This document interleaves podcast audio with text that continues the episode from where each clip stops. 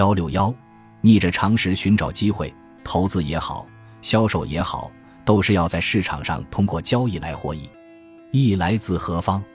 来自你的对手。你买股票必须有人卖，你卖产品必须有人买。你要想从对手那里获益，必须明白你的对手的逻辑，才能逆着他的逻辑去思考和决策。特别是当你想从大众市场上获益，你也就必须了解大众的共同认知，逆着这个认知去寻找交易的机会。这个大众的共同认知就是常识。为什么要逆着常识来寻找机会呢？如果你的认知跟大众一样，大家买你跟着买，大家卖你跟着卖，会发生什么情况呢？我们都知道一个浅显的经济常识：僧多粥少。当一个投资机会被所有人都发现、都参与的话，你还能抢到多少呢？股神巴菲特讲过：“The time to be greedy is when others are afraid, and the time to be afraid is when others are greedy。”翻译成中文就是。众人恐惧使我贪婪，众人贪婪使我恐惧，说的是什么意思呢？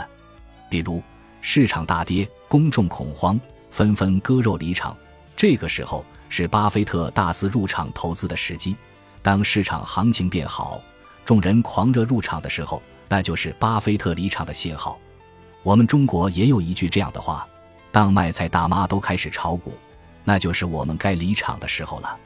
这句话的意思。不是说卖菜大妈不能炒股，或者说不会炒股，而是说，当以卖菜大妈为代表的普罗大众都在蜂拥而入买股票的时候，意味着买方的力量已经达到了顶峰，也就是所谓的见顶了。这个时候，在买方强大的力量下，股价也达到了最高。由于已经不可能再有更多的买家进入了，股价也就不可能再继续高下去了。唯一的可能性就是下跌。那么，在这种情况下，理性的选择是什么？